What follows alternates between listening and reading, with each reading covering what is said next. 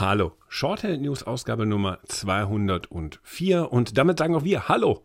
Wir legen los mit der Saison 2022-23 und Bernd und ich sind auch in der kommenden Saison für euch da. Keine Sorge, äh, der eine oder andere mag ja gedacht haben, uiuiuiui, wie geht's bei den Shorthand News weiter? Die zwei sind sehr angespannt und eingespannt, aber wir machen natürlich weiter. Wir machen aber anders weiter und das werdet ihr in dieser Saison hören, denn nach jetzt zwei Jahren Pandemie können wir mal wieder ein bisschen mehr raus und wir haben ja verstanden, dass ihr mehr Reiseberichte wollt, dass ihr auch mal das ein oder andere Interview wollt und dass ihr vor allen Dingen auch mal wieder mehr Underclass wollt. Und wir haben uns überlegt, warum haben wir da eigentlich immer differenziert? Weil Eishockey ist Eishockey. Das heißt, ihr bekommt jetzt jeden Montag sowas wie eine Überraschungstüte. Mal gibt es Bernd und mich mal gibt es ein Interview und mal gibt es vielleicht auch eine Folge Underclass. Diese Überraschungstüte soll euch ein bisschen beim Laufen halten, dass wir nicht immer der Aktualität hinterherhecheln, wer welches Bully wie falsch angespielt hat. Interessiert am Ende auch keine Sau mehr eine Woche später. Äh, Außer unsere Gags, die interessieren euch natürlich immer und immer wieder, ganz klar. Und auf die sollt ihr auch nicht verzichten. Aber wir haben das ein bisschen umgestellt und werden euch jetzt montags, dienstags zu Beginn der Woche immer irgendwas aus dem Bereich des Eishockeys präsentieren, wo wir unterwegs sind. Kann auch vielleicht sogar mal ein kleines Feature sein, wo wir einen langen Beitrag über ein Thema gemacht haben mit vielen O-Tönen aus dem Archiv. Also freut euch auf diese Saison. Wir stellen es ein bisschen um. Was bleibt, ist natürlich diese schrottigen Kleinigkeiten am Ende der Sendung. Äh, das letzte, wie wir es nennen, weil Bernd Schwickerath steht so drauf, einfach mal durchzuhetzen, was es so an spannenden Themen aus der Woche im Eishockey gab. Darauf sollt ihr nicht verzichten. Ihr mögt es ja auch. Ich verstehe es halt nur nicht, warum ihr das mögt. Aber ihr sollt nicht darauf verzichten. Deshalb macht Bernd das. Und keine Sorge, es wird natürlich weiterhin die Dröhnung Bernd Schwickerath und Christoph Ulrich in geregelten Abständen geben. Aber man muss auch ganz ehrlich sagen, warum jede Woche zwei alte, weiß, immer älter werdende weiße Männer, muss man ja sagen, noch sind wir nicht alt, äh, hören, die irgendwie die immer selben Gags machen, wenn man denn viel mehr aus der Welt des Eishockeys zeigen kann. Die anderen Jungs sind auch wieder stärker dabei. Also deshalb, ihr könnt euch freuen auf diese Saison und ähm, direkt mal ein Schmankerl zu Beginn. Jetzt habe ich genug geredet. Nach dem hier, also nach der Eröffnung der Sendung. Shorthanded News. Der Eishockey-Podcast. Gibt es ein Interview? Und zwar mit wem anders als mit Gernot Trippke. Mit dem habe ich über die kommende Saison gesprochen, was er erwartet. Sie ist herausfordernd, obwohl der Sommer sehr entspannt war. Aber hört einfach zu, was Gernot zu erzählen hat. Ich im Gespräch mit Gernot Trippke, dem Chef der Deutschen Eishockey-Liga, ein bisschen quer durch den bunten Garten der ersten Liga im deutschen Eishockey. Viel Spaß beim Hören und vor allen Dingen auch beim Diskutieren. Shorthanded News. Gernot Trippke, schön, dass es geklappt hat. Ja, hallo. Hi. Gernot, schon graut dir schon so ein bisschen vor dem Ärger mit den Fans in der neuen Saison? Werdet ihr kriegen, 100 Pro. Ja, ja, wegen der Pucks, die zurückgewerfen, zurückgegeben werden müssen. ich glaube nicht. Also das haben ja die anderen Kollegen schon ganz gut äh, hingekriegt. Äh, da wird es irgendwelche Austauschprogramme geben. Äh, äh, also ich glaube, dass das wird schon, der eine oder andere wird verschwinden. Aber äh, ich glaube, dass, das gibt schon Mittel und Wege. Also das ist in Finnland, Russland wird das schon dann an irgendwelchen Stellen, da gibt es dann irgendwelche Gimmicks, die man gegen den Puck austauschen kann. Also von daher glaube ich, das wird sich relativ schnell äh, legen. Und vielleicht mittelfristig kann man daraus dann auch schön NFT machen äh, mit der Geschichte des Pucks an dem Chip und das dann sogar als Fanartikel sich, sich äh, äh oh, veredeln lassen. Oh, NFTs, ob die so gut laufen, dass äh, ne, jetzt, bevor wir in die Krypto. ein richtiges, richtiges NFT ist es nicht. Es ist letztlich nee. ein Puck, den du auslesen kannst und dann kannst du sagen, der hat in der siebten Minute das, da ist das Tor damit gefallen. Für die, die nicht wissen, worüber wir hier reden, so ganz kryptisch, äh, wir reden tatsächlich über eine neue Möglichkeit, Statistiken on Ice, äh, Time on Ice und alles zu messen. Ihr habt eine neue Technik in den Pucks. Erzähl mal. Ja, wir haben eine Kooperation mit Hockey eingegangen. Das ist ein finnisches Unternehmen, das schon seit Jahren erfolgreich in Russland und auch in äh, Finnland in der Liga eingesetzt wird.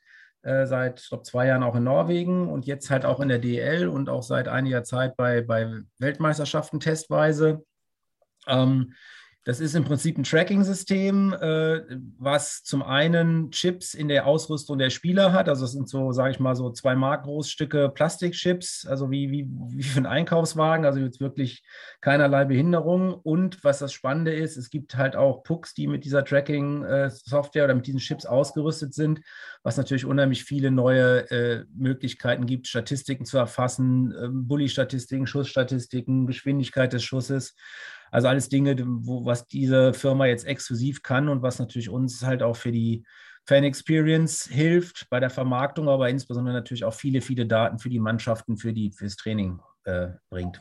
Heißt aber auch, diese Pucks sind sündhaft teurer, äh, sündhaft teuer und die kann man mal nicht so einfach. Äh, das war immer so eine Spezialität des Eishockeys, aber auch des Baseballs, muss man auch sagen. Äh, wenn der Puck über die Scheibe geht oder in die Fans rein, äh, beim Baseball der Ball, dann kann man den behalten. Das ist jetzt vorbei. Ne? Dann kommt dann direkt der Ordner und sagt, hätten wir ganz gerne wieder. Hier kriegst du einen anderen Puck ohne Chip. Genau, genau. Also die werden dann sicherlich optisch genauso aussehen, äh, äh, dass das Souvenir auf jeden Fall da ist. Also es wird ihm nicht weggerissen und der wird nicht mit Handschellen abgeführt, der Fan, aber es wird irgendwas im Austausch dafür geben, äh, äh um dann, weil diese Spucks, wie du richtig sagst, relativ teuer sind. Äh, äh, aber ich glaube, dass, dass, das ist ein, das ist ein, es ist den Aufwand wert und, und das wird auch Verständnis bei den Fans dann relativ schnell finden. Warum wir so entspannt über Pucks reden können, liegt ja eigentlich daran, ihr habt ein jetzt wirst du wahrscheinlich sagen, nein, auf gar keinen Fall. Aber ihr habt verglichen zu den zwei vorherigen, aber auch zu sonst so in der Eishockey-Historie in der DL, ihr habt einen relativ ruhigen Sommer ohne Theater hinter euch, oder? Ja, wir haben sogar sehr, sehr positive Meldungen. Wir haben ja äh, schon sehr frühzeitig unsere äh, wichtigsten Partner mit Magenta Sport und der Telekom und jetzt auch ganz frisch mit Penny äh, langfristige Verträge, Vertragsverlängerungen durchgekriegt. Also von daher war es nicht ruhig hinter den Kulissen. Es war viel, viel, viel Arbeit, aber positiver Stress, positive Arbeit. Äh, natürlich gucken wir auch alle anderen Dinge, die in der Weltpolitik und dann letztlich auch auf uns zuschlagen, gucken uns auch an. Und, aber alles das, was wir selber, glaube ich, in der Hand haben, haben wir sehr gut im Griff. Und äh, das war sehr, sehr positiv in diesem Sommer. In, wirklich, wie du richtig sagst, ruhig. Äh, natürlich kann es die Ruhe vor dem Sturm sein, weil wir jetzt nicht wissen, was passiert nochmal wieder mit Covid, was passiert mit der Energiekrise, wie schlägt das dann doch irgendwie direkt und indirekt auf den Spielbetrieb zu, aber wir sind aus den letzten zwei Jahren, glaube ich, für viele Dinge vorbereitet, gestählt, könnten Dinge aus der Schublade holen und hoffen aber, dass es nicht nötig ist und dass wir wirklich jetzt langsam auf dem aufsteigenden Ast sind. Und wie ich gerade gesagt habe, die, die beiden langfristigen Vertragsverlängerungen mit den wichtigsten Ligapartnern machen natürlich sehr, sehr viel Mut und, und ja, Enthusiasmus in der Liga.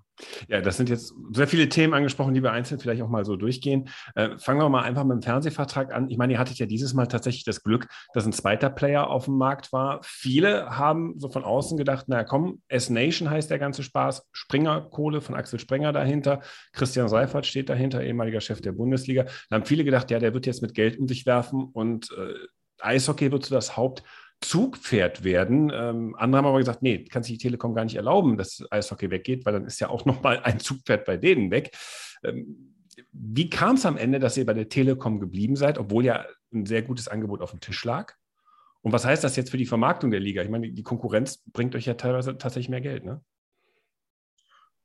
Ja, also grundsätzlich erstmal äh, ist das Konzept von S-Nation ja sehr, sehr positiv und hat uns in die Karten gespielt. Also ob das bei uns ist, ob es beim Basel ist, bei Handball ist natürlich, hilft, hilft das, wenn ein neuer Player rankommt. Das hilft, wie du richtig gesagt hast, bei der Preisfindung. Es hilft aber auch einfach bei den anderen noch innovativen Ansätzen. Was ist mit der rechte Nutzung? Was ist mit der Bildernutzung? Was ist mit äh, Sublizenzen? Äh, wie geht man das überhaupt redaktionell an? Und da äh, muss man definitiv sagen, auch wenn wir jetzt im Endeffekt nicht bei S-Nation gelandet sind, äh, äh, hat, hat dieser neue Player auf dem Markt durchaus für frischen Wind gesorgt und natürlich auch bei unserem Partner so ein bisschen Rückenwind gegeben, auch gerade den Verantwortlichen hausintern um noch stärker auf das äh, Pferd Eishockey zu setzen. Ähm, es ist aber auch so, dass wir jetzt vielleicht mit ein, zwei Jahren vor uns äh, durchaus auch international, glaube ich, also internationale Player auf den deutschen OTT-Markt kommen mit den Sportrechten. Also ähm, da gibt es immer wieder Gerüchte über Fusionen von, von The Zone mit Viaplay, da gibt es Discovery auf den deutschen Markt wollen, da gibt es Disney, ESPN, die auch äh, eventuell ihre, ihr, ihr Film- und Serienportfolio ausbauen wollen. Also von daher sind da auch durchaus noch andere Player, die vielleicht nicht heute und morgen, aber zumindest ja in dem Zeithorizont, in dem wir gearbeitet haben, auf, auf den Plan hätten steigen können. Ähm, muss dazu sagen, äh, Handball, Basketball haben beide noch ein Jahr bei Sky bzw. Telekom. Das heißt, die wechseln jetzt im Jahr, nächstes Jahr, nächsten Sommer zu S-Nation. Bei uns hätte es noch ein Jahr länger gedauert. Also, also wir hatten sowieso einen Vertrag mit der Telekom bis 24 und äh, hätten ein bisschen Zeit gehabt, aber du hast es richtig gesagt. Also wir waren auch sicherlich sehr im Fokus von S-Nation. Wir haben gute Gespräche gehabt. Äh, und letztlich hat es dann dazu geführt, dass wir aber von der Telekom ein noch besseres Angebot gekriegt haben. Und ich habe schon angedeutet, äh, zum einen hätten wir jetzt dann zwei Jahre mit einem Partner noch gehabt, von dem wir uns getrennt hätten. Das ist dann auch nicht so irgendwie schön, zwei Jahre mit jemandem zusammenzuwohnen, mhm. mit dem man Schluss gemacht hat. Äh, wir haben viele, viele Dinge, die wir jetzt in zwei Jahren mit S-Nation hätten umsetzen können. Äh, äh, jetzt schon mit der Telekom können wir umsetzen und früher umsetzen. Wir haben eine etablierte, sehr, sehr gute Partnerschaft. Ich glaube, die Telekom hat sich extrem fair und positiv uns gegenüber und dem ganzen Sport während der Corona-Situation verhalten. Äh, äh, und wir haben da eine etablierte Plattform, die technisch funktioniert, die, die die Fans inzwischen angenommen haben, die relativ preiswert ist, glaube ich, im Verhältnis zu vielen anderen äh, OTP-Angeboten. An, äh, und äh, äh, deshalb haben wir gesagt, wir, wir, wir bleiben jetzt bei unserem Partner und letztlich hat es auch wirtschaftlich sehr, sehr gestimmt. Ja. Also von daher das ist ja auch immer eine Frage, wenn das nicht funktioniert. Aber alle Rahmenbedingungen, dann sprach natürlich vieles dafür bei der Telekom. Ja, Moment, Moment, das ist jetzt die entscheidende Frage natürlich. Ne? Du hast jetzt viele Punkte beschrieben, wo man sagt, na gut, Schuster bleibt bei deinen Leistungen, bei der Telekom wissen wir, was wir haben, ist ein verlässlicher Partner. All die Punkte, die du aufgezählt hast, äh, sind bekannt und liegen auf dem Tisch und machen es auch tatsächlich einfach wahrscheinlich für die Clubs, auch in der Logistik. Aber am Ende ist es doch die Frage, wer zahlt mehr? Und da die Frage, wie knapp war es? Ähm, nachher gar nicht mehr so knapp. Also wir sind da sehr, sehr zufrieden. Und, also Telekom hat das gut gematcht, was S-Nation angestellt hat. Und, äh, ja. also und war, mit war den ganzen besser. anderen Rahmenbedingungen, jetzt muss man sehen, wir kriegen keine Milliarde vom Fernsehen. Äh, von daher ist Geld, ist der dumme Fußballerspruch, Geld ist nicht alles, ne? aber es ist jetzt bei uns nicht die sportliche Herausforderung, sondern die Rahmenbedingungen. Also selbst äh, äh eine Million mehr oder weniger wäre mit den verschiedenen Rahmenbedingungen jetzt bei uns nicht ausschlaggebend, muss man sagen. Aber äh, wir haben da definitiv äh, in allen Belangen, sage ich mal, das bessere Angebot letztlich von der Telekom gekriegt. Also zwar mehr als das Geld am Ende. Das, das muss man doch mal sagen. Dank S-Nation, definitiv. Also da hat sicherlich, ohne S-Nation hätte es so ein Angebot der Telekom sicherlich nicht gegeben. Ich habe so ein bisschen rausgehört, Auslandsvermarktung spielt auch eine Rolle, wenn andere Player reingehen. Ja, nee, also das war jetzt eher gemeint, dass schon ab, absehbar ist, äh, dass, glaube ich, auch, auch im deutschen OTT-Markt, auch für die nationalen Rechte nach und nach auch internationale europäische Player auf den deutschen Markt kommen und Sportinhalte suchen werden. Auch das ist für uns natürlich ein relativ wichtiger Faktor von der Laufzeit, dass die, der Vertrag mit S-Nation hätte länger gedauert, also hätte erst in zwei Jahren angefangen, länger gedauert. Wir haben jetzt erstmal eine Vertragsverlängerung mit der Telekom um vier Jahre bis 2028 sodass wir auch da natürlich auf die Entwicklung vielleicht früher reagieren können äh, und gucken können, dass da für, für den deutschen Eishockeysport und für die DL äh, ein bisschen mehr bei rausguckt. Also glaube ich, wir haben aber äh, ähm, die internationalen, die Wettrechte, die sind bei uns, die bleiben bei uns oder sind ab 24 dann wieder bei uns. Also von daher ist da auch so durchaus noch Potenzial, um den einen oder anderen Euro für die Clubs zu erlösen die, ähm, du wirst mir jetzt nicht sagen, was das genau für Zahlen sind und welcher Club wie viel kriegt, äh, gehe ich mal von aus. Ich frage jetzt einfach mal so ein bisschen in Spielern. Was für eine Qualität an Spieler wird durch den neuen TV-Vertrag zusätzlich pro Team finanziert? Also ein, ein erste Reihe Stürmer oder eher äh, Top-4-Verteidiger? Was, was, was, was haben die Clubs in der Tasche? Ja, also einen sehr ordentlichen einen ordentlichen deutschen Nationalspieler kann man sich davon sicherlich leisten. Okay, das, das, ist natürlich ganz oben gegriffen. Das heißt, also, wenn man jetzt mal guckt, KHL, ähm, die ist so ein bisschen geächtet. Heißt, versprichst du dir davon, dass jetzt zum einen mit der, mit der KHL, die eventuell, obwohl ja doch viele Spieler wieder darüber gehen, ne, erstaunlicherweise aus dem Ausland, ähm, auch vor allen Dingen aus dem westlichen Ausland, äh, versprichst du dir dann davon, dass man, dass man auch in der, in der spielerischen Qualität und äh, in, ich sage jetzt mal im Starpotenzial so ein bisschen nachlegt in der Liga? Nein, also ich glaube, äh, da muss man halt realistisch bleiben. Also zum einen äh, haben ja auch gerade im Spielerbereich und auch die Spieler in den letzten zwei Jahren viel, viel äh, Einbußen hinnehmen müssen, weil es einfach nicht da war.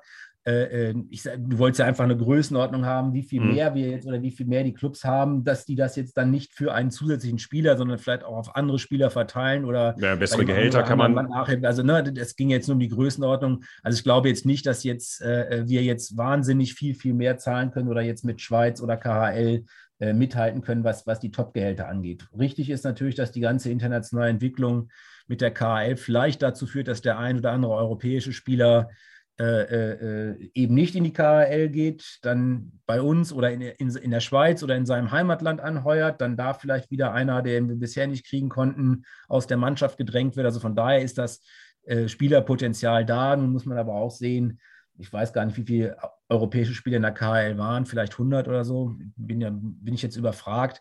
Äh, aber die ersten von denen wechseln schon wieder rüber. Ne? Also von daher. Ja, das ist auffällig. Das ist erstaunlich, bei, dass die bei vielen, bei vielen hieß es, sie wollen ihre Verträge auflösen. Das ist auch gar nicht so einfach, ehrlich gesagt, ja. weil wenn die russischen Clubs äh, äh, ihre Verträge erfüllen, äh, dann ist das jetzt auch nicht so mir nichts, dir nichts äh, zu sagen, ich komme jetzt einfach nicht. Also da hat auch der Weltverband natürlich eine sehr, sehr schwierige, diffizile Rolle.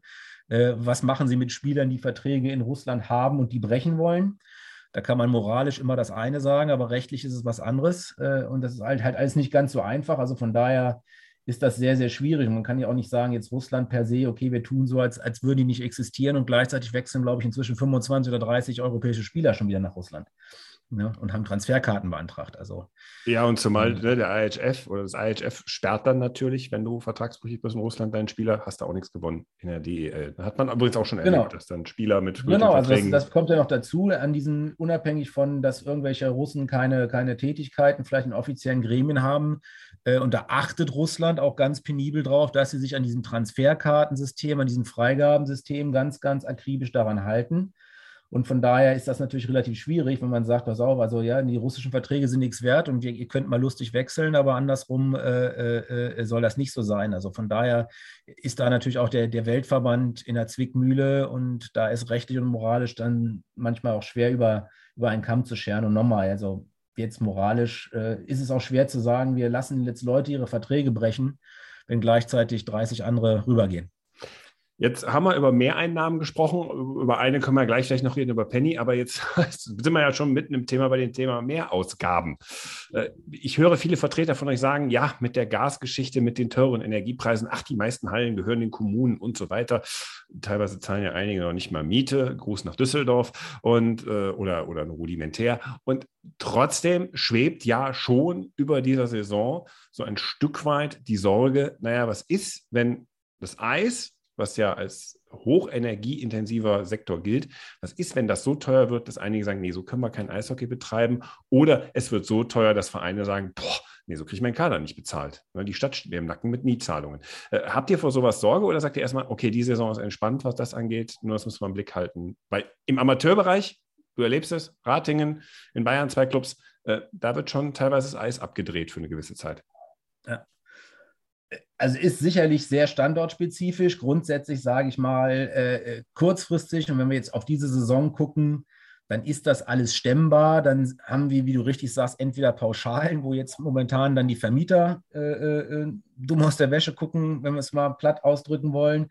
Oder es sind Nebenkostenabrechnungen, wo die Nebenkosten dann steigen werden. Das sollte aber in einem DL-Etat mal kurzfristig noch stemmbar sein. Mittel- und langfristig ist es aber natürlich eine Problematik, weil dann werden halt auch die Pauschalen und die Nebenkosten entsprechend höhere Dimensionen angeben. Und wenn es dann teilweise irgendwie von Fünf- und Verfünffachung und Verzehnfachung geredet wird, dann ist es dann irgendwann doch ein Faktor selbst in den Arenen, wo jetzt, also man muss ja sehen, der, die DEL-Mannschaft, die selbst in der öffentlichen Eishalle, aber natürlich auch in den Multifunktionsarenen, die machen vielleicht fünf oder zehn Prozent der Nutzung aus. Das heißt, da sind ja noch ganz viele andere. Es ist vielleicht mhm. anders als ein Fußballstadion, wo nichts außer dem alle zwei Wochen Fußballspiel stattfindet. Bei uns findet in unseren Spielstätten finden ja sehr, sehr viele andere Dinge statt. Äh, äh, das ist aber auch wiederum, und da mache ich mir wirklich auch noch deutlich mehr äh, Sorgen um den Breiten, um den Nachwuchssport, wenn da dann irgendwie wirklich der Hahn abgedreht wird, wenn Kommunen sagen, nö, machen wir nicht mehr, können wir uns nicht mehr leisten, ist uns das nicht mehr wert, weil die können natürlich diese Energiepreise nicht stemmen. Das ist relativ eindeutig und, und, und äh, das, das wird dann halt, das wird dann halt wirklich schwierig. Und wenn dann jetzt die Infrastruktur uns wegbricht, das haben wir ja schon jetzt bei Corona erlebt, gerade was den Nachwuchs angeht, da haben wir einen riesen Nachteil in Europa. Wir, wir haben faktisch anderthalb, zwei Jahre kaum Spielbetrieb, wenig Trainingsbetrieb gehabt. Und wenn wir uns jetzt dann auch noch äh, anders als alle mir bekannten europäischen Länder da dann wieder Symbolpolitik betreiben und, und Sporthallen zumachen, Eishallen zumachen, Schwimmbäder zumachen, äh, äh, um Strom zu sparen, ja gut, dann, und, oder die Duschen kalt machen, damit sie dann zu Hause warm duschen, das versteht ja auch keiner und alle krank nach Hause rennen, weil sie ungeduscht oder mit kalter Dusche, dann heute geht es noch, aber im Dezember äh, kalte Dusche in der Sporthalle zu machen, geht ja nicht nur um Eishockey, das ist schon wirklich gefährlich. Und Sportministerkonferenz hat da ja ein ganz klares Statement rausgegeben letzte Woche. Das Schlimme ist nur leider, dass die Sportministerkonferenz in der Regel nicht die Hallen betreibt, sondern das machen die Kommunen. Nur jetzt muss ich ganz ehrlich sagen, ich habe ich hab so eine Halle vor der Tür in Rating. Ähm, ja. Ich höre von den Verbänden wenig. Also nehmen wir mal das Beispiel im Fußball, so ein Fall im Fußball, vierte Liga, äh, würden schon einige Profivereine da stehen und sagen, sofort aufschließen und würden da auch über medialen Druck versuchen, dass das dann funktioniert. Ich höre wenig, du hast jetzt die Sportministerkonferenz angesprochen, du hast jetzt gerade deutliche Worte verloren, aber ich höre vom DEB wenig in Richtung Politik sagen, habt ihr sie noch alle? Also mal mit deutlichen, kernigeren Worten. Ich höre von Landessport, Eishockeyverband hier wenig. Ähm, ist das schon, sind wir schon wieder bei dieser Thema, weil du hast Symbolpolitik angesprochen und da kann man ja gut mit Lobby gegen reagieren. Sind wir schon wieder bei dem Thema, wo man sagt, na, eigentlich müssten wir geschlossener und stärkere Lobby machen? Nö, würde ich jetzt auch, tut man den Leuten auch Unrecht, glaube ich. Also auch der DEB hat gerade letzte Woche dann. Na, ist ja auch bei euch das Thema, ne? Alle, alle 15 Clubs sagen, hey, Eishallen auf äh, mit einer Massivität. Äh, das ist ja auch nochmal eine Geschichte. Ihr habt ja auch ein paar Millionen Fans, die zugucken. Ja, ja, klar. Ja, gut, jetzt ist natürlich, wie es immer ist, das, dann zuckt immer immer der, den es betrifft und weiß ich nicht, ob der dann irgendwie auf dem schmalen Ast steht. Ich kenne die äh, in Rating äh, jetzt nicht so gut im Zweifel. Reine Kommune, reine Sache der Kommune. Weiß ich, ist reine Sache der Kommune und wenn der Club nicht mal Miete zahlt, vielleicht, weiß ich nicht oder kaum, dann hat er natürlich schlechte Argumentation, aber grundsätzlich schon der DB hat ganz klar äh, äh, ein Schreiben gemacht und an die Politik, gemeinsam auch mit den anderen Verbänden, dann auch der DOSB. Und darauf hat die Sportministerkonferenz ja reagiert und hat ja auch ganz klare Empfehlungen gegeben. Nur das wird, das scheint die eine oder andere Stadt eben nicht zu scheren, weil es eben nicht recht, rechtlich bindend ist, was die Sportminister der Länder sagen, weil die Dinger werden entweder privat oder kommunal betrieben. Äh, äh, und äh, das gehört halt dem Land Nordrhein-Westfalen, gehört halt keine Halle. Wenn wir, wenn wir jetzt mal mit der Lupe, du hast jetzt wir mal bei den politischen Rahmenbedingungen, wenn wir mal mit der Lupe auf das Infektionsschutzgesetz schauen, dann steht da drin, dass es durchaus Probleme für Veranstaltungen geben kann in Innenräumen, wenn ein Landtag oder der Bundestag eine epidemische Lage beschließt. Wenn man da weiter auf die reinen Fallzahlen guckt, das Thema hatten wir ja schon häufiger, dann kann es ja durchaus mal passieren, dass irgendeiner die Nerven verliert und sagt, nee, hier hohe Infektionszahlen, ähm, wir machen jetzt hier epidemische Lage. Dann sei, wie groß ist die Sorge bei dir, dass es dann wieder heißen kann, im Eishockey dürfen nicht alle rein? Geisterspiele schließen wir vielleicht jetzt mal an der Stelle aus. Das ist wieder für die ganze Veranstaltungsbranche, inklusive Eishockey, für alle Sportvereine eine latente Gefahr. Wir können es uns jetzt wieder alle nicht vorstellen. Äh, und wir, glaube auch immer mehr halten es auch für, für, für nicht, nicht, nicht haltbar und nicht nachvollziehbar. Aber du hast es richtig gesagt. Das Gesetz gibt wieder die Möglichkeit zu sagen, Masken, Abstand und wenn das nicht gewährleistbar ist oder nicht reicht, dann sogar wieder äh, theoretisch äh, Kapazitätsbeschränkungen was fürchterlich wäre, brauchen wir nicht reden, nicht nur fürs Eishockey, für alle anderen auch. Äh, äh, aber die Gefahr besteht und wir können da einfach nur hoffen, dass die Erfahrung aus der Vergangenheit äh, äh irgendwie die Politik klug macht. Und so schlimm es ist, sie wahrscheinlich jetzt andere Probleme haben als das. Aber mhm. es ist, die Gefahr besteht absolut. Also liest du das Gesetz richtig, diese, diese Möglichkeit bestünde?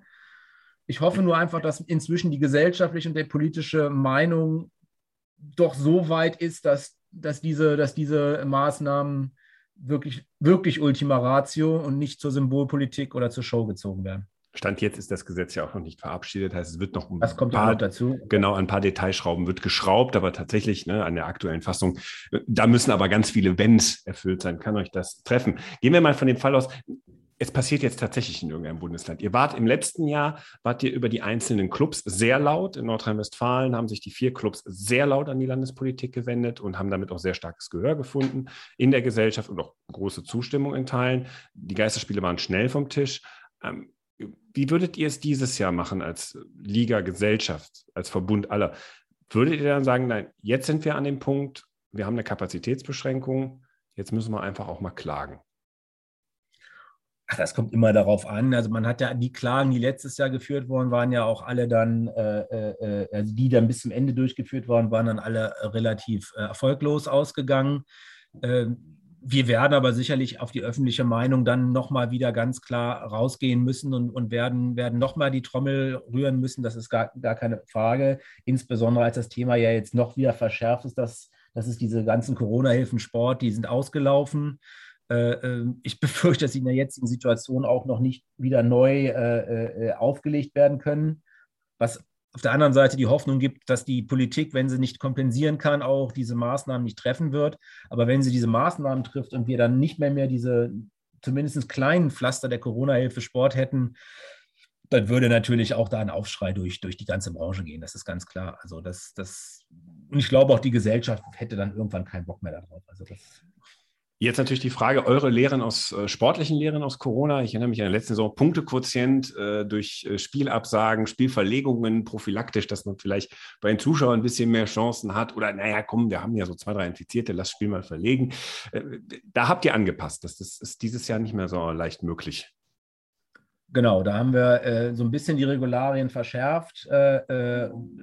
Und, ähm, und die anderen, glaube ich, das ist, das ist auch eine Erfahrung. Ich glaube, das war auch im Vorhinein nicht zu sehen. Und dann, ob das jetzt missbraucht worden ist oder das Gefühl da war, ein Gefühl da war, das ist ja immer eine Frage. Aber ich glaube, wir müssen uns da nichts vorwerfen. Trotzdem haben wir da einen gewissen Lerneffekt. Also äh, äh, es wird den Punktequotienten weitergeben, grundsätzlich, weil es kann immer irgendwas passieren und selbst äh, unabhängig von Corona kann am letzten Spieltag irgendwie in der Spielstätte nicht spielbar sein und Dienstag geht es weiter. Das heißt, wir werden ja letztlich war das eher eine Lücke in der Vergangenheit, dass der Punktequotient zählt, falls wirklich ein Spiel aufgrund höherer Gewalt nicht durchgeführt werden kann und auch nicht mehr wiederholt werden kann. Äh, also von daher war das eine Lücke, deshalb bleibt das grundsätzlich bestehen äh, für die Thematik, was, was jetzt Spielverlegung angeht. Du hast es richtig gesagt, also es wird nochmal, ich sag mal, die Schlupflöcher und das, das Wohlwollen, mal ein Spiel zu verlegen, in der Hoffnung, später haben wir mehr Zuschauer. Also, was ja gerade diese Dezember-Problematik war, das ist kein Grund mehr. Äh, Grund ist wirklich nur noch langfristig ange, angemeldete Verlegung, weil irgendwie Veranstaltungen sind äh, und die Teilnahme der Champions League, wenn dann Clubs irgendwie äh, weiterkommen, in die Playoffs nachher kommen und dann vielleicht irgendwie die Spiele zu eng werden oder doppelt terminiert werden. Das sind Verlegungsgründe, aber jetzt nicht mehr so. Ich, ich hoffe, dass wir dann später noch Zuschauer haben. Kommen wir mal zurück zu den erfreulichen Sachen. Wie, wie gut ist es oder wie sehr hast du befürchtet, dass ihr am Ende ohne Ligasponsor dasteht? Und äh, wie froh bist du, dass jetzt Penny weiter Namensgeber der Liga ist? Da bin ich sehr froh. Ich habe es jetzt nicht wirklich befürchtet, aber auch da waren wir so ein bisschen positiv überrascht, dass, dass wir da ja auch noch zwei Jahre Vertrag haben und dass die jetzt, äh, aber das war vielleicht auch sicherlich so ein, so ein, so ein gewisser Kickstarter durch die Verlängerung mit Magenta Sport, dass dann auch äh, sehr schnell äh, äh Penny auf uns zukam und gesagt hat, Mensch, lass uns doch jetzt schon reden.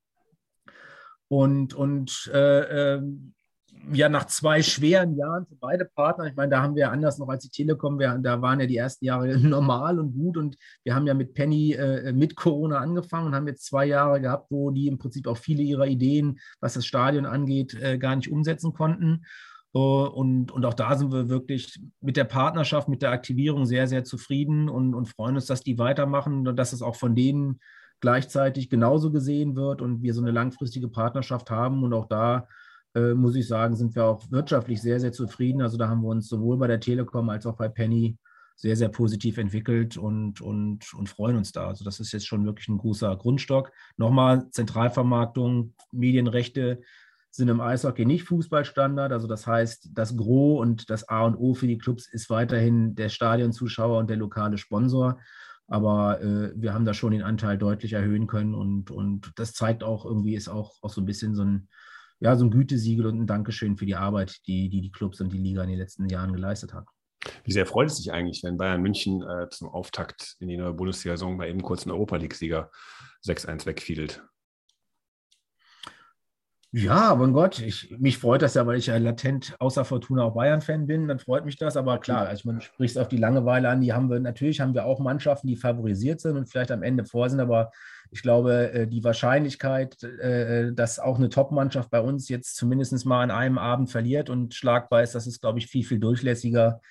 Äh, das ist die große Spannung mit dem Playoff-System sowieso Eishockey immer nennt, dass da durchlässig und wir haben sicherlich drei, vier heiße Meisterschaftskandidaten und, und dann wird es immer noch wieder die Überraschung geben. Aber ich glaube, was viel, viel wichtiger ist, ist, dass, dass da eben nicht 6-1 oder 0-7 oder sowas an den ersten drei Spieltagen, also dass, dass, dass jeder, jeder äh, ne, wenn die Eisbären irgendwie nach Frankfurt fahren, dann laufen die Gefahr zu verlieren.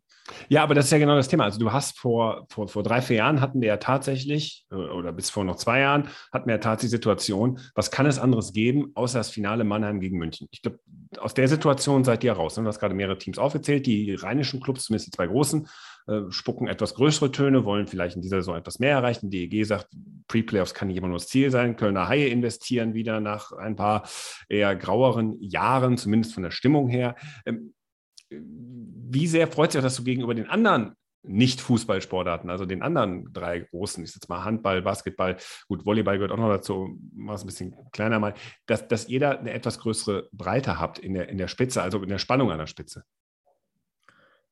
Ja, klar, das freut uns immer. Jetzt, jetzt kann man sagen, oh, jetzt haben wir jetzt eine Dominanz der Eisbären, aber, aber wie du richtig gesagt hast, das hat eigentlich gar keiner erwartet, dass die Eisbären, die waren auch vor beiden Saisons immer weiter im Favoritenkreis, aber auch, auch, auch letztes und vorletztes Jahr waren sicherlich München und Mannheim so von den Experten, habe es jetzt nicht mehr im Kopf, aber im Zweifel die, die meistgenannten Tipps. Äh, und das zeigt bei uns schon, dass wir eine Mannschaft haben, dass wir jetzt eine Mannschaft haben mit Straubing, die sich zwei, zum zweiten Mal in drei Jahren für die Champions League qualifiziert hat die keiner so richtig auf der Rechnung hat. Und, und äh, natürlich, glaube ich, sind die München, Mannheim, Berlin schon die heißesten Favoriten. Und dann, wenn wir auch jetzt wieder mit einer Best of Seven-Serie sind, die sich vielleicht einer davon durchsetzen wird, aber es sind immerhin drei. Aber was ich, wie ich es vorhin gesagt habe, also Freitagabend, Sonntagnachmittag, äh, äh, äh, hat eigentlich jeder, jeder eine Chance, jeden zu schlagen. Und äh, ne, wenn wir nicht in der Best of Seven-Serie sind, also ist da, da die Tagesform schon entscheidender. Und das, das macht es natürlich so spannend in der Liga. Und hinzu kommt äh, Auf- und Abstieg, ähm, um es mal so zu formulieren, immer noch äh, Angst vor äh, den wirtschaftlichen Folgen eines Auf- und Abstiegs. Krefeld ist jetzt ziemlich geräuschlos und auch äh, etwas motiviert abgestiegen. Also die wollen ja tatsächlich diese Zweitligasaison so angehen, dass sie sagen, cool, dann gehen wir das jetzt an das Projekt. Wäre natürlich lieber in der DL geblieben. Aber wenn man sich da stimmungsmäßig umguckt, sagt so, Ärmel hochkrempeln machen wir jetzt. Also es geht doch geräuschloser ab, als man dachte. Und äh, überrascht euch das, dass das so gelaufen ist? Und dass man sagen kann, auf den Abstieg hm, hat vielleicht auch eine Chance, sich zu etablieren. Auch wenn es dieses Jahr zwei treffen wird, was natürlich doppelter ja, Ärger bedeutet. Das, das, werden wir sehen und das kommt auch immer darauf an, welcher Standort ist es und wer, wer kommt rauf, äh, äh, wer, wer, geht runter und mit welcher Attitüde geht der runter. Ist es Weltuntergang oder, ne, ist es jetzt wie in Krefeld jetzt erst recht? Also mich freut das, äh, dass die Krefelder da diese Challenge annehmen und jetzt das wirklich dann halt auch hoffentlich das ganze System zum Funktionieren bringen, weil äh, wir, wir, alle wissen natürlich auch, es gibt Vorteile äh, in der Theorie, es gibt aber auch Nachteile, oft dann auch in der Praxis von Auf- und Abstieg. Und deshalb wäre es natürlich schön, wenn es funktioniert, wenn, wenn eine Mannschaft sich in der zweiten Liga äh, etabliert, vielleicht direkt wieder aufsteigen kann oder zumindest eine gute Rolle spielt und, und da eine Motivation schöpfst, wenn du dann da äh, eine Top-Mannschaft in der zweiten Liga bist, dann halt auch die Zuschauer und Sponsoren hältst, als in der DL irgendwie jahrelang unten rumzudümpeln. Ich hoffe, dass die Frankfurter äh, äh, die Euphorie nutzen können, die die Bietigheim letztes Jahr auch hatte. Also das sind ja auch alle Standorte, die okay sind.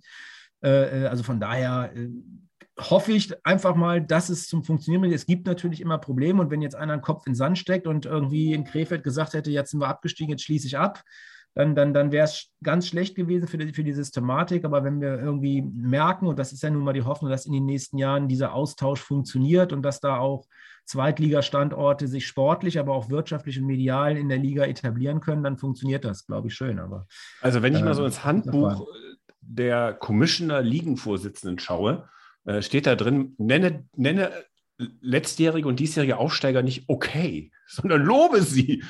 Frankfurt und Bietigheim nur okay? Ich gebe dir noch eine Chance. Ja, du, ich meine, Bietigheim, jetzt kann man, weiß man jetzt nicht, äh, die ganze Saison war ja natürlich schwierig von den Zuschauern, aber ich sage ja, sportlich war es, war es, war es mehr als okay, ganz klar. Und, und in Frankfurt ist jetzt auch noch offeriert. Aber wir müssen ja gucken, was jetzt mit den Frankfurtern passiert, wie sie, wie sie sich schlagen. Äh, ganz ehrlich, ich hoffe, dass die endlich mal das Thema, also jetzt nicht der Club, sondern die Stadt Frankfurt endlich mal es geregelt kriegt, ihren Sportclubs, insbesondere den Löwen, eine vernünftige Halle zu organisieren. Das soll jetzt wieder auf dem Weg sein. Jetzt haben sie endlich einen Bauplatz gefunden. Jetzt haben sie nur keinen Investor mehr. Also von daher äh, äh, weiß ich nicht, ob ich das noch erleben werde, aber das ist natürlich ein Top-DL-Standort und ein Top-Potenzial, ah, was in besteht. Ah. Äh, das ist gar keine Frage, aber äh, nichtsdestotrotz haben sie momentan wohl die schlechteste Halle der Liga. Und also das mit der Halle beschäftigt euch tatsächlich, und die ne? Schlechtesten, und die schlechtesten Vermarktungsmöglichkeiten. Äh, äh, äh, das muss man sehen. Gut, zum Schluss die triviale Frage, auf die ich dann in einem Jahr nochmal festnagel. Wie normal wird diese Saison? Also jetzt nicht auf dem Eis, da erwarten wir, dass sie bitte nicht normal wird und sportlich spannend und, und alle mit verrückten Geschichten, aber so die ganzen Rahmenbedingungen, die wir beschreiben, wie normal wird sie oder wie sehr hoffst du, dass sie endlich mal wieder normal wird? Ja, definitiv. Ich meine, wir hatten 2021 eine ganz komische Saison, aber die ist dann geregelt verlaufen, nachdem wir lange gewartet haben mit dem anderen Modus, mit den weniger Spielen, mit dem späten Saisonaufbau. Aber die ist dann ja wirklich wie geplant gelaufen und die letzte Saison war extrem improvisiert. Da kamen andauernd neue Regeln mit den Zuschauern, da kamen andauernd neue Regeln mit den, mit den Arbeitsschutzverordnungen. Da sind uns mal so, mal so die Spieler aus dem Spiel rausgenommen worden. Und ich hoffe, dass sich das deutlich normalisiert, dass diese Beeinträchtigungen sowohl sportlich als auch wirtschaftlich von außen, die werden nicht ganz weggehen, da wird irgendwas passieren, aber dass wir da doch eine deutlich größere Normalität haben werden als in der vergangenen Saison, weil das war auch für die Clubs, für uns als Geschäftsstelle äh, war das ein Wahnsinn, ein, ein, organisatorischer äh, Albtraum. Jeden Freitagmorgen bist du aufgestanden, der Jörg von Amel musste erst mal gucken, wer spielt denn heute überhaupt noch und hat immer ängstlich auf sein Handy geguckt, wer jetzt gerade irgendwelcher Hygienebeauftragter angerufen hat, weil irgendein Gesundheitsamt wieder auf irgendeine schlaue Idee gekommen ist. Also das wäre, das wäre natürlich schon irgendwie für uns ganz, ganz wichtig, dass wir da mehr Ruhe in den Spielbetrieb reinkriegen. Äh, äh, und, und wie gesagt, also ansonsten sind wir, glaube ich, durch die letzten beiden Jahre verhältnismäßig gut gekommen. Ich glaube, wenn einer uns vor zwei Jahren gesagt hätte, dass, dass alle Mannschaften zwei Jahre später noch existieren, keiner Insolvenz auch nur ansatzweise hätte anmelden müssen, dann, dann sieht man schon, dass die Eishockey-Familie, angefangen von den Gesellschaftern, Sponsoren, über die Spieler, über die Partner äh, echt zusammengehalten haben, weil es waren keine einfachen Zeiten. Also jetzt zu sagen, ihr habt alles nur rumgejammert und geklagt, obwohl nichts war, es war, es war scheiße auf Deutsch gesagt. Aber wir haben es hingekriegt und das, das macht mir schon Mut und dann haben wir auch mal verdient, dass dies Jahr ein bisschen besser wird. Dann gucken wir uns die Saison an. Ich sage danke Gernot Trippke für das Gespräch äh, und äh, wir hören uns im Laufe der Saison. Sich, ja, sicherlich das eine oder andere Mal noch. Danke dir, Gernot. Perfekt. Tschüss. Shorthanded News. Das letzte. Also bevor ihr dachtet, ihr müsst diesen kompletten Podcast hier heute mit Herrn Ulrich ertragen. Nein, nein. Auch ich bin da. Allerdings, ich bin bis gestern im Urlaub gewesen und konnte deswegen an der regulären Folge nicht teilnehmen an dem Interview mit Gernot Trippke. Aber ich habe natürlich gesagt, ein paar Kleinigkeiten werde ich trotzdem beisteuern.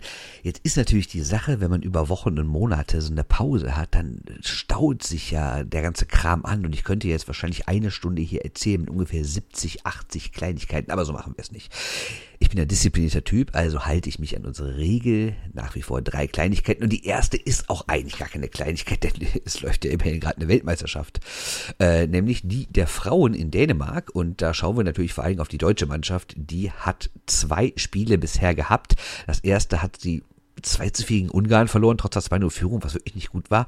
Äh, das zweite war dann deutlich besser, gegen Schweden ins Penalty-Schießen gekommen, 3 zu 4 verloren und es geht bereits am heutigen Montag weiter gegen Tschechien. Äh, ja alles auf Magenta Sport übertragen, also auch für Leute, die kein Abo haben, können sich das angucken. Und dann kommt noch das letzte Spiel gegen Dänemark und die deutsche Mannschaft muss wirklich beide gewinnen, um noch ins Viertelfinale zu kommen. Ihr kennt das ja jetzt immer, dieses blöde Gruppenformat, dass die Top 5 Mannschaften in der einen Gruppe sind, die anderen 5 in der anderen. Das heißt, aus der Gruppe A kommen alle automatisch ins Viertelfinale, aus der Gruppe B nur die besten drei. Da ist Deutschland aktuell Fünfter, also letzter, muss noch Dritter werden und dafür brauchst du, wie gesagt, zwei Siege. Wird nicht ganz einfach, aber ähm, naja, vielleicht ist es noch möglich, sonst ja, was soll man sonst erzählen? Ne? Das übliche, Kanada gewinnt alles, 4-1 Finnland, 4-1 Schweiz, 9-0 Japan.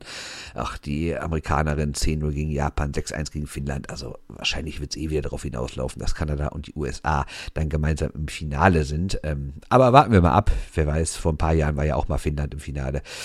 Wer weiß, wie es dieses Mal läuft. Ähm, ach, Thema Internationales, ähm, das äh, preise ich jetzt nochmal schnell beim ersten Punkt ein, damit mir hier nicht noch ein zweiter geklaut wird.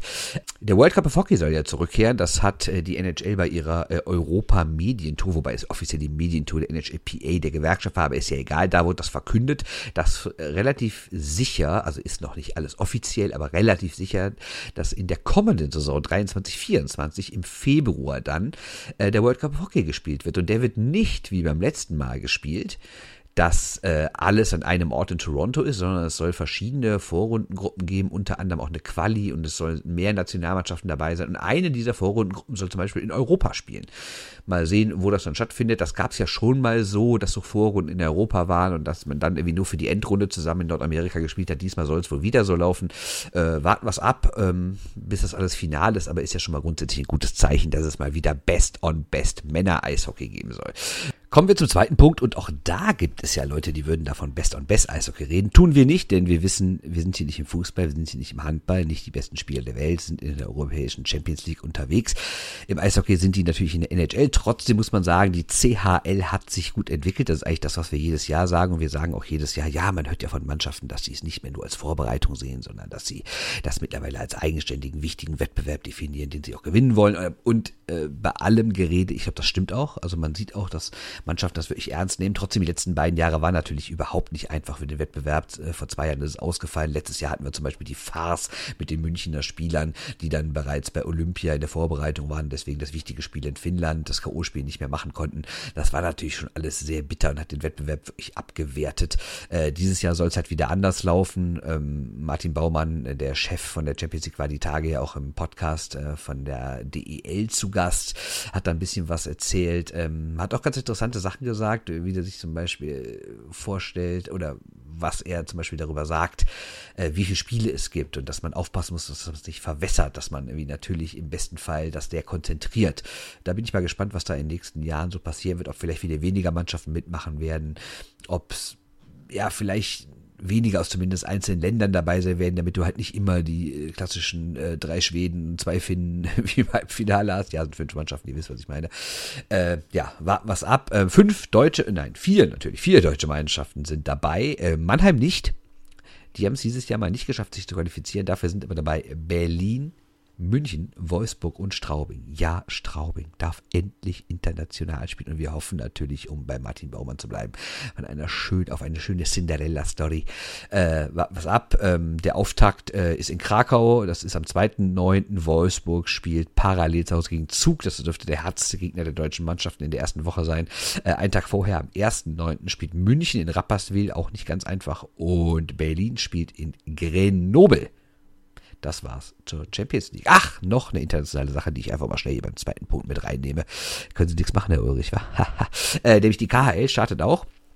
Und die hat es ja wirklich überhaupt nicht einfach, also nicht, dass ich da großes Mitleid hätte, ähm, aber es wird natürlich auch eine ganz entscheidende Saison für die KL, wie es da so weitergeht, weil wegen des russischen Angriffskrieges auf die Ukraine ist ja auch äh, der Sport in Russland irgendwie steht irgendwie vor einem großen Fragezeichen. Und gerade die KL, die ja ein ganz klar politisches Projekt ist, ähm, es sind nur noch 22 Mannschaften da.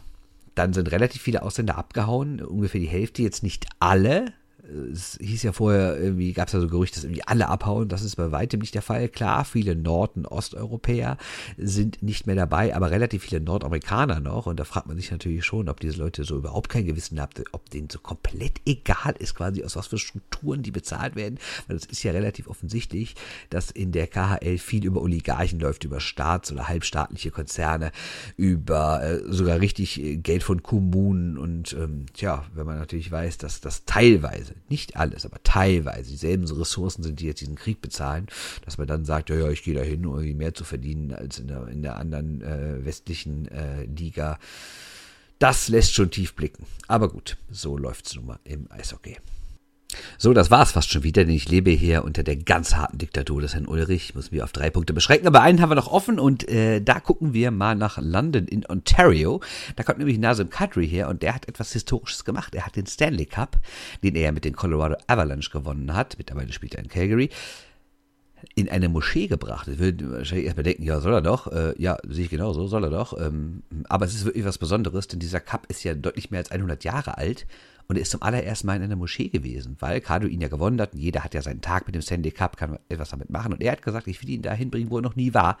Ist dann, wie gesagt, in seine Heimatgemeinde in Ontario gegangen, weil seine Vorfahren kommen ursprünglich aus dem Libanon und äh, hat ihn dahin gebracht und hat gesagt, ja, hier schießt sich ein Kreis für mich, ähm, hier habe ich als Kind immer viel Zeit verbracht und das soll auch so eine Motivation sein, für andere muslimische Kinder in Kanada oder in der ganzen Welt, dass auch Eishockey für sie eine Chance ist, dass man auch da sehr viel erreichen kann. Also, Nazem Curry bringt den Stanley Cup in eine Moschee. Unser letzter Punkt von den Kleinigkeiten in der ersten Ausgabe der neuen Eishockeysaison 2022-23 der Shorthanded News. Ich bedanke mich. Alles Gute euch.